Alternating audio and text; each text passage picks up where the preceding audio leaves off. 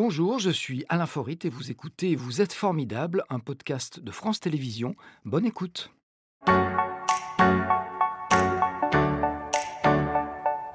Abdel Belmokadem. Bonjour. Bonjour. Asseyez-vous, je vous en prie. Merci. Alors Abdel Belmokadem, vous êtes euh, ancien boxeur, donc je vais me tenir à carreau aujourd'hui, mais je me tiens tout le temps à carreau. Originaire de Vaux-en-Velin, je vous taquine, hein, une banlieue populaire lyonnaise. Depuis plus de 20 ans, vous êtes aussi un chef d'entreprise. Vous dirigez le cabinet Ness et Cité, c'est en trois mots, qui œuvre pour l'égalité des chances face à l'emploi. Sa mission, c'est de permettre à de jeunes garçons et de jeunes filles, mais pas seulement, qui sont originaires de banlieues, mais aussi de zones rurales, sans réseau professionnel, de trouver leur place dans la société par le travail. On verra avec quels outils et quel savoir-faire. Mais tout d'abord, revenons sur votre parcours, votre riche parcours qui a débuté dans cette commune du nord-est de Lyon. C'est notre première photo Instagram. Est-ce que ça serait pas Le mât du taureau, la tour d'escalade. Vaux-en-Velin. Vous avez passé aux 25 premières années avant de partir, on peut d'y revenir.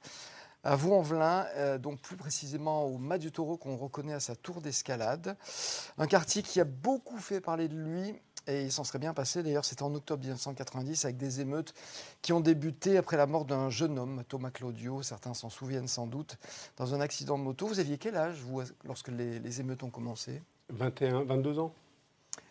On peut dire qu'elles ont traumatisé le pays. Comment elles ont été vécues par les gens qui vivaient là-bas à cette époque-là? C'était le même traumatisme ou c'était peut-être même pire que ce Ah, que C'était pire, c'était très mal, puisque euh, euh, les gens le vivaient très mal, puisqu'ils avaient du mal à sortir déjà euh, euh, de chez eux, même pour aller euh, acheter la baguette de pain ou, euh, ou, ou- ou du lait, c'était compliqué. Donc du coup, on s'organisait euh, pour aider les papiers et mamies de Le fait d'être stigmatisé aussi, ça rajoutait à la souffrance ou il n'y a pas eu conscience tout de suite? Alors si mo- moi personnellement avec le- la, la bande de copains qui, qui- qui étions à l'époque euh, dans le quartier, on avait tout de suite pris conscience que déjà c'était difficile à l'époque de trouver un emploi. On savait que là c'était, euh, ça, allait être ça allait devenir très très compliqué. D'où l'intérêt que ça se calme assez rapidement. Alors vous êtes devenu le premier médiateur entre les jeunes et les forces de l'ordre. Ça s'est passé de, quelle façon? Parce que la, fonction n'existait pas, on ne parlait pas de médiateur. Ah absolument. en fait, euh, moi c'était mon quartier. À l'époque, j'étais sportif de haut niveau, donc les gens me connaissaient. Et je me suis un peu improvisé Superman en culotte courte en essayant de, convaincre tout le monde euh, de rentrer chez soi pour, créer les conditions du dialogue après avec euh, la police, les institutions, les politiques. Et, voilà, l'image m'est restée co- collée à la peau. Et euh, euh, un an après, euh, le premier poste de médiateur en France a été créé dans le cadre de la politique de la ville, de, dans le cadre de la politique de la ville de façon expérimentale. C'est Vaux-en-Velin qui a hérité de l'expérimentation. Et du coup, le maire de l'époque et le directeur général, Saïd m'ont appelé pour. Vous avez pour- fait école, donc? On a inventé Pour un quelqu'un qui était le cancre de la classe, Absolument. vous avez fait euh, école. Alors donc vous avez, vous l'avez dit, vous aviez déjà votre carrière de boxeur professionnel derrière vous. Pourquoi la boxe? Parce que c'est l'école de la vie, parce que, euh, que j'y suis tombé dedans euh, par hasard à 6 ans, 7 ans à la bibliothèque, en ouvrant un livre, en voyant euh, le peignoir de Mohamed Ali, écrit Mohamed Ali dessus. Donc le soir, je suis rentré, j'ai écrit sur le peignoir de mon père, Belmokadem. Je me suis habillé avec, et puis voilà, c'est parti comme ça, en prenant pour un boxeur à 6 ans, 7 ans. Et, et voilà, j'ai commencé à 6 ans, 7 ans la boxe. Et qu'est-ce qu'elle vous a appris, la boxe? Je suis en train de penser, je fais un, un- un parallèle, parce que je sais que vous connaissez Thierry Frémaux, qui est le patron du Festival de Cannes, qui, est, qui a aussi beaucoup euh, vécu à, à, voilà, qui est une autre euh, banlieue de la région lyonnaise, banlieue euh, populaire, euh, et qui, lui, euh, s'est construit avec le judo. Et je me dis, la boxe, c'est aussi un, un sport qui vous construit? Absolument, le sport de manière générale, mais je tiens d'abord, à- vous avez eu Thierry Frémaux la semaine dernière, je tiens à le remercier puisqu'il a, il a parrainé entre Lyonnais. Il est le directeur du Festival de Cannes et il a parrainé euh, il y a dix jours notre job dating à Cannes. Voilà, euh, c'est la première fois qu'on le faisait là-bas et du coup il a été le parrain. Oui, lui c'est aussi un, judoka, il est ceinture noire de judo, je crois.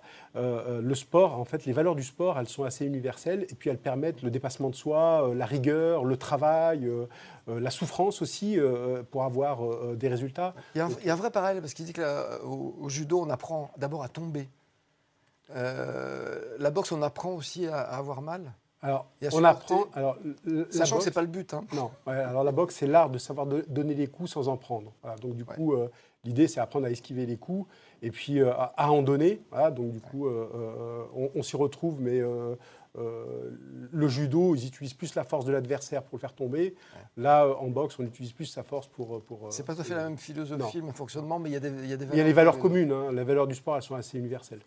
Qu'est-ce qui fait que vous n'avez pas sombré dans la délinquance? Que, comme vous le dites dans votre livre, Tendez-nous la main, la tentation était grande bah, Tout simplement, j'ai eu une éducation, j'ai eu des parents derrière moi donc euh, euh, ça, et puis, et puis le sport aussi, parce que le sport, ça aide à structurer, ça aide à sortir de son environnement quotidien, ça aide à sortir de son quartier, ça aide à voir d'autres personnes et à partager d'autres choses. Et, du coup, bah, moi, j'ai été pris là-dedans, dans cet engrenage-là. C'est vrai que le rôle des parents est primordial, on ne le dit jamais assez. Euh, entre ceux qui cèdent à la facilité et les autres, c'est vraiment les parents qui font la différence? Oui, oui, l'éducation, l'éducation euh, et, les parents, surtout quand on est dans ces environnements-là, parce que la tentation est grande, comme vous le dites, euh, et, le fait d'avoir des parents qui soient constamment euh, derrière vous, c'est forcément, aujourd'hui, c'est forcément une bonne chose, une très bonne chose. Quand vous dites qu'ils étaient derrière vous, ça se traduisait comment? Ah bah, bah, Par exemple, euh, nous, on était réputés pour ne pas sortir euh, l'après-midi avant, avant 16h ou 17h, parce qu'on faisait la sieste, donc on nous imposait la sieste à la maison, donc mon père nous imposait la sieste. Donc voilà, on n'avait pas envie de faire la sieste, on avait envie de, jouer au foot ou traîner dans le quartier. Mais voilà, du, coup, euh, on, a eu une vraie éducation et, aujourd'hui, je, remercie mes parents parce que euh, c'est aussi une éducation de sportif de haut niveau. C'est-à-dire, euh, on a des temps de récupération. Donc le week-end, euh, et moi j'en avais besoin parce que j'étais un peu turbulent et je faisais beaucoup de sport. Donc le week-end, ça me permettait de, récupérer et du coup, bah, j'étais pas forcément avec mes copains dans le quartier à faire des conneries. donc c'est une bonne façon de se préserver de tout ça. Ils vous ont donné un socle.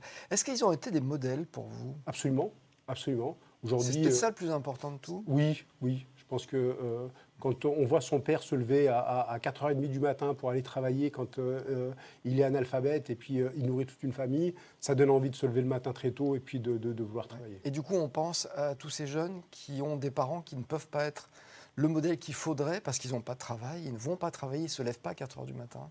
Est-ce qu'il est y a un lien de cause à effet ou pas? Oui et non. Oui, parce que quand on ne travaille pas, forcément, c'est beaucoup plus difficile d'asseoir sa légitimité. Et puis non, euh, euh, euh, on peut connaître des, accidents de parcours, mais ça n'empêche pas de tenir ses responsabilités. Et surtout quand on a décidé d'être chef de famille, bah, ses responsabilités, il faut les tenir. Alors, être médiateur, on imagine un peu que c'est un rôle difficile, parce que c'est un peu être entre le maréto et l'enclume. Vous l'avez appris comment en pratiquant? Bah, j'ai, tout appris alors, grâce au sport déjà, euh, euh, mais euh, beaucoup en pratiquant, tout simplement au quotidien, à, la rencontre du, public et des jeunes c'était un peu facile parce que d'abord, j'ai d'abord exercé dans mon quartier, donc du coup, c'était facile. Mais après, quand j'ai dû sortir de mon quartier, c'était un peu plus difficile, mais j'avais des bases déjà euh, qui me permettaient de, pouvoir faire ça correctement. C'est quoi justement les bases? Est-ce que l'autorité, ça en fait partie? Non, absolument pas. Non. Euh, les bases, c'est euh, juste. quand je dis l'autorité, que je montre le point, ça veut pas dire. Ouais, oui, Il n'y a pas de lien. Oui, oui. Alors après, je sais pas très honnêtement, je ne sais pas. Ce que je sais, c'est que euh, les gens adhéraient à ce que je leur proposais, et ce que je leur proposais, c'était tout simplement trouver un boulot. Donc j'avais déjà commencé ça euh, euh, dans les années 90, et c'est le nerf de la guerre. Quand vous allez vers les gens qui ont besoin de travailler, qui ont besoin de s'inscrire dans un parcours, qui ont besoin de rêver, quand vous êtes là, et puis vous, vous, leur permettez d'accéder à ça, et surtout qu'il y ait une finalité, au bout de tout ça, c'est l'emploi ou la formation, et quand ça marche, ça produit des résultats. Avec le recul, il fallait quelle qualité pour y arriver? La persévérance la persévérance, et puis euh, euh, du réseau, du réseau, notamment euh, dans le monde économique, parce que le nerf de la guerre, encore une fois, dans les quartiers, il est là. C'est l'éducation et l'emploi. Alors vous l'avez dit tout à l'heure, vous êtes devenu le premier médiateur officiel pour le coup, mais il fallait aller plus loin. Vous avez répondu à l'appel du maire de Vaux-en-Velin de l'époque, qui était Jacques Charrier, qui vous a Maurice Charrier, chaque fois j'y ai droit. Euh, Maurice Charrier, il vous a proposé de rentrer euh, dans son équipe et donc vous êtes devenu adjoint au maire. Il y a eu un moment d'hésitation ou pas? Vous n'êtes pas dit je, je vais me laisser happer par un système qui ne me correspond pas? Oui, j'avais pas envie, pour être très honnête avec vous, parce que ça ne me correspond pas. Euh, mais euh, voilà, j'avais décidé de, tenter l'aventure entrepreneuriale et puis de redonner aussi à mon quartier ce que le quartier m'avait donné, en me disant si je m'engage politiquement, je pourrais euh, euh, changer le cours de l'histoire et leur changer leur, leur, propre histoire, en tout cas la faire évoluer comme la mienne a évolué. Voilà, mais c'est beaucoup plus compliqué que ça. Oui, alors vous êtes resté 10 ans adjoint au maire, deux mandats, euh, d'abord à la vie associative locale, ensuite au développement économique. Dix années où on se dit que vous avez supporté un truc qui n'était pas fait pour vous parce que vous avez démissionné. Euh, c'est quoi le problème? Parce qu'à un moment donné, il faut faire partie du sérail et vous en faisiez pas partie, c'était ça ou pas? Oui, euh, j'en faisais pas partie, j'avais pas envie d'en faire partie. J'en avais pas les codes, je ne voulais pas voir les codes. Voilà. Euh, et j'ai découvert que, aussi qu'avec mon activité professionnelle et avec mon entreprise Nécessité, je faisais plus de politique où je voulais, comme je voulais et avec qui je voulais. Donc le pouvoir de, de, choisir sa vie, je me le suis adapté aussi à moi, à moi-même. Je, me suis mis en application et euh, euh, pour aider encore plus efficacement euh, les Vaudais et puis tous ceux qu'on rencontre un peu de partout en France aujourd'hui, bah, à travers nécessité, j'ai ce pouvoir-là. Donc vous êtes lancé dans le monde de l'entreprise, mais pas dans n'importe quel objectif. L'objectif, pardon, c'était d'aider les jeunes et les moins jeunes à trouver un emploi. Donc c'est la naissance de NES et Cité. Ça s'écrit NES, plus loin ET, plus loin Cité. Euh, l'idée c'est que les banlieues sont pleines de talents qui s'ignorent et que les entreprises ignorent aussi. Absolument. L'idée c'est de rapprocher deux mondes qui s'ignorent, le monde de l'entreprise et le monde des jeunes des quartiers qui n'ont pas de réseau et, nécessiter un trait d'union euh, pour ça. Et alors, c'est quoi la recette pour arriver à se faire rapprocher les deux? Eh ben, C'est d'avoir un pied. C'est d'avoir un pied euh, dans les deux mondes. C'est la chance que j'ai eue dans ma vie, c'est d'avoir euh, un pied dans plusieurs mondes différents. Et de cette expérience-là, j'ai essayé de le mettre au bénéfice euh, des publics qui en ont le plus besoin. Alors vous avez eu notamment l'idée de créer des forums pour faire se rencontrer des jeunes et des entreprises. Et ça s'est fait, je crois, d'abord dans des camions de luxe. je ne sais pas comment les appeler autrement, de grandes marques. Pourquoi? Parce qu'on n'attire pas les mouches avec du vinaigre, il fallait faire rêver un peu En, fait, pour, pour, pour aller s'occuper des, gens qui, ont, qui en ont le plus besoin, il faut mettre les moyens et mettre les meilleurs. Et l'idée, c'était de se dire, euh, faisons un concept qui, qui, soit à la hauteur de, de, de, de cet objectif-là. Et, l'idée, c'est de ne pas faire des choses en concurrence avec ce qui se fait aujourd'hui, notamment Pôle emploi et les missions locales, mais de venir apporter quelque chose de nouveau. C'est devenir complémentaire. Exactement. Et l'idée de le faire dans un 33 tonnes, dans un camion, euh, euh, bah, l'idée était assez folle au départ, et puis on a réussi à, la réaliser, à la mettre en forme, et puis à la, à la développer pendant trois ans en Ile-de-France, et ça a plutôt bien marché. Et alors, parmi les idées que vous avez pour organiser des forums, l'une est venue d'un lieu mythique dont on va voir une photo tout de suite. Je vous demande même pas de le reconnaître, c'est le stade de Gerland euh, à Lyon, euh, et notamment les loges VIP qui vous ont donné une idée. Absolument, absolument. Comme c'est un lieu inaccessible pour le commun des mortels, l'idée c'était de se dire euh, il faut que j'arrive à faire venir tous mes copains des quartiers. Et en organisant, la meilleure façon de les faire venir, c'était pas pendant un match, c'était plutôt être utile aussi pour eux, c'est d'organiser un job dating dans les loges, voilà, euh, euh, et je remercie là euh, la première personne qui a cru dans ce projet-là, les deux premières personnes qui ont cru dans ce projet-là, c'est Jean-Michel Aulas et Laurent Arnaud, qui était à l'époque directeur de la fondation, et puis Maël Trario aujourd'hui, qui continue. mais Jean-Michel Aulas a été un des éléments l'élément essentiel qui m'a permis de réaliser. Les gens qui vous déportent. et après, tout devient, tout devient réalisable. Alors vous êtes parmi ceux qui disent on gaspille beaucoup d'argent public dans les cités on pourrait peut-être en gaspiller beaucoup moins, et non pas le gaspiller, mais l'utiliser de façon efficace. C'est quoi les, recettes alors? Parce que c'est vrai qu'on a beaucoup repeint, on a beaucoup euh, réparé, restauré. C'est important aussi de vivre dans un, dans un lieu euh, dont, on peut, euh, dont on peut voilà, être fier, j'allais dire. qu'est-ce qu'on pourrait faire d'autre et qu'est-ce qu'on peut faire d'autre? Moi, j'ai vécu pendant 25 ans dans un taudis. Ça ne m'a pas empêché de vouloir réussir ma vie. Au contraire, c'est peut-être été ma source de motivation. Et aujourd'hui, je regarde. Alors aujourd'hui, les choses ont été rectifiées euh, parce qu'on a mis beaucoup d'argent à temps et à travers en démolissant, en reconstruisant les quartiers euh, au moins trois fois ou quatre fois. C'est sur les 30 ou 40 dernières années, c'est des milliards. Chose essentielle, qui est l'emploi et l'éducation. C'est là-dessus qu'il fallait investir dès le départ. Aujourd'hui, c'est chose faite depuis quelques années, notamment à travers le plan d'investissement dans les compétences, le PIC, qui est porté par Pôle emploi et l'État à travers la dette ou les drettes. Euh, et du coup, aujourd'hui, on voit qu'il y a euh, une manne financière qui va sur ces territoires-là euh, en destination de la formation, de l'éducation et de l'emploi. chose qu'on aurait dû faire il y, a, 40 ans ou 50 ans. Alors ce qui, pourrait étonner a priori, c'est que les entreprises qui rencontre ces jeunes, alors jeunes ou moins jeunes, et pas forcément des quartiers euh, de, banlieue, des quartiers dits difficiles, mais aussi de, zones rurales. C'est-à-dire ces gens qui n'ont pas d'accès euh, au travail, qui n'ont pas de, réseau. Euh, les entreprises sont demandeuses de ces gens-là. Qu'est-ce qu'elles trouvent chez eux qu'elles ne trouvent pas ailleurs?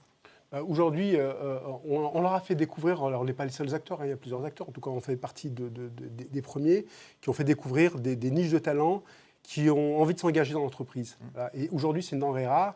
Effectivement, euh, les jeunes qui viennent, et les moins jeunes, pas que les jeunes, mais les, publics euh, qui viennent de ces territoires-là ont vraiment envie de s'en sortir et, et ils s'engagent. Donc du coup, euh, quand les entreprises découvrent ça, eh ben, ça leur donne encore plus envie d'y aller et puis de nous accompagner sur ces sujets-là. Parce que les entreprises, ce n'est pas un geste social qu'elles font, c'est qu'elles y ont un intérêt, c'est-à-dire qu'elles trouvent des talents qu'elles ne trouvent pas ailleurs pour, pour de bonnes raisons. Oui, ben, aussi parce qu'il y a de la pénurie en ce moment, mais, euh, euh, ce n'est pas un geste, euh, j'allais dire, que de bon samaritain.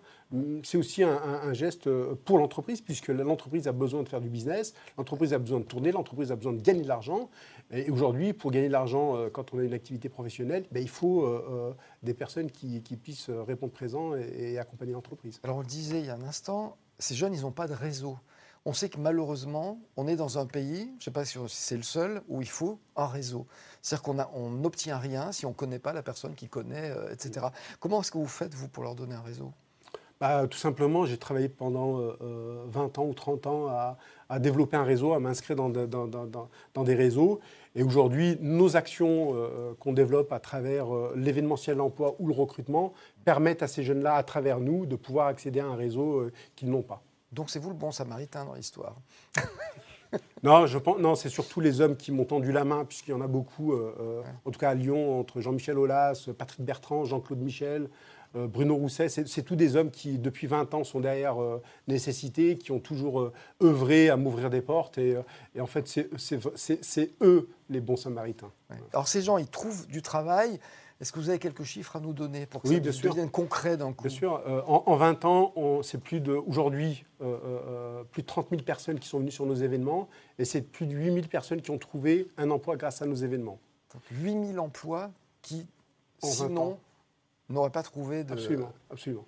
Et depuis trois ans qu'on a lancé notre offre de services de recrutement et de placement, euh, sur le thème de l'égalité des chances. C'est à peu près 200 personnes qui ont trouvé un emploi en plus. Mais là, on fait du placement, donc c'est une prestation de, recrutement pour les entreprises sur mesure. Et du coup, c'est aujourd'hui, euh, en trois ans, 200 personnes qui ont trouvé un emploi grâce à ça aussi, en plus. Alors, on dit souvent que l'ascenseur social est cassé dans notre pays. Moi, j'aimerais savoir ce que vous en pensez, sachant que vous aidez aussi les jeunes à faire des études. Donc là, ça participe de ça, leur permettre de s'élever au-dessus alors en fait, est-ce que, conditions. Est-ce que l'ascenseur social s'est cassé euh, euh, Je pense qu'il n'y en a jamais eu d'ascenseur social. Euh, en tout cas, dans la facilité, il n'y en a jamais eu. Aujourd'hui, euh, euh, l'idée, c'est de se dire, euh, pour combattre la fatalité, c'est de dire que tout est possible. et de le démontrer, pas que de le dire. nous, notre, travail au quotidien, c'est de permettre à, des jeunes, à des moins jeunes, de continuer à rêver. S'ils ne rêvent pas, c'est de les faire rêver. Et la meilleure façon de les faire rêver, c'est de les mettre en situation. Donc, et la meilleure façon de les mettre en situation, c'est de les accompagner à définir un objectif et à atteindre cet objectif-là. La notion de rêve, c'est quelque chose d'important. Je pense à notre euh, nouvelle Première ministre qui a parlé de rêve et ça a beaucoup surpris. C'est quelque chose qu'on oublie? Ouais, aujourd'hui, oui, parce qu'on a tous rêvé, moi le premier. Euh, euh, et, je pense qu'inconsciemment, à travers mon, histoire et mon parcours, j'ai envie de dupliquer ce qui a marché. le rêve fait partie des ingrédients qui permettent d'avancer dans la vie. Vous, vous rêviez d'être Mohamed Ali? Bon, c'est pas ce qui est arrivé, mais c'est très bien ce que, ce que, vous avez fait. Oui, oui, oui. Alors, j'ai surtout rêvé de, de, de, pouvoir être comme lui, avoir mon nom sur mon peignoir euh, quand je montais sur le ring. Je l'ai eu. Euh, voilà. Après, une fois qu'on a eu ça, on a envie de faire, euh, on a envie de passer à autre chose. Et voilà, on a, on a réalisé un de nos rêves, un de mes rêves. On va écouter la question formidable tout de suite. Ah. Abdel, vous dites que les banlieues sont une bombe à retardement et que leur calme actuel ne doit pas nous tromper. Craignez-vous leur explosion proche? Parce qu'on en parle, on en parle, on voit rien venir. Parce qu'il y a une économie souterraine qui maintient le calme, c'est ça Oui, alors la, difficulté qu'il y a, c'est qu'avec euh, avec le Covid, euh, euh, l'économie souterraine s'est complètement réorganisée. Et du coup, aujourd'hui, on le voit parce que nous, on essaye d'utiliser l'emploi comme outil et comme stratégie de réappropriation de l'espace public par rapport à ce qui se fait dans les quartiers, notamment par rapport au deal, en, organisant des job dating dans la rue. Mais oui, les, choses sont, assez couvertes. Ce qui, fausse un peu la lecture et l'explosion, c'est qu'aujourd'hui, on n'est pas loin, ce n'est pas encore le cas, mais on n'est pas loin du plein emploi. Mais le jour où la, situation économique se retourne, les premiers impactés, c'est les gens qui sont peu ou pas qualifiés, qui se retrouvent sur le carreau. Et du coup, derrière, l'explosion, elle, peut être là. Aujourd'hui, le fait que l'économie tienne, ça tient un peu tout le monde euh, euh, euh, au, calme. Nécessité aujourd'hui, c'est dans notre région, c'est au-delà aussi oui, depuis, depuis trois ans, nous avons ouvert une antenne à Marseille qui couvre l'ensemble PACA, du territoire PACA, et puis une antenne en, Ile-de-France. Donc voilà, c'est assez nouveau pour nous. On a trois sites. donc du coup, on se développe et, et, on essaye bah, de raisonner maintenant au niveau national et puis au niveau local. Et à l'étranger, est-ce que ça vous a tenté d'exporter votre, euh, votre modèle? Oui, euh, on discute. J'ai la chance de pouvoir euh, participer, d'être conseiller à la Commission européenne sur l'emploi et l'insertion. Donc on discute avec pas mal de pays étrangers qui s'intéressent à ce qu'on fait. Voilà, voilà, on discute. On, sait qu'aujourd'hui, on, on, nous connaît en dehors de la frontière, des frontières françaises. Donc Peut-être un jour, pourquoi pas, oui. C'est aussi euh, un rêve et une ambition. C'est un autre rêve. C'est quoi quelqu'un de formidable pour vous? C'est quelqu'un qui est capable de consacrer du temps pour les autres. Jolie définition. C'était Vous êtes formidable, un podcast de France Télévisions. S'il vous a plu, n'hésitez pas à vous abonner. Vous pouvez également retrouver les replays de l'émission en vidéo sur France.tv.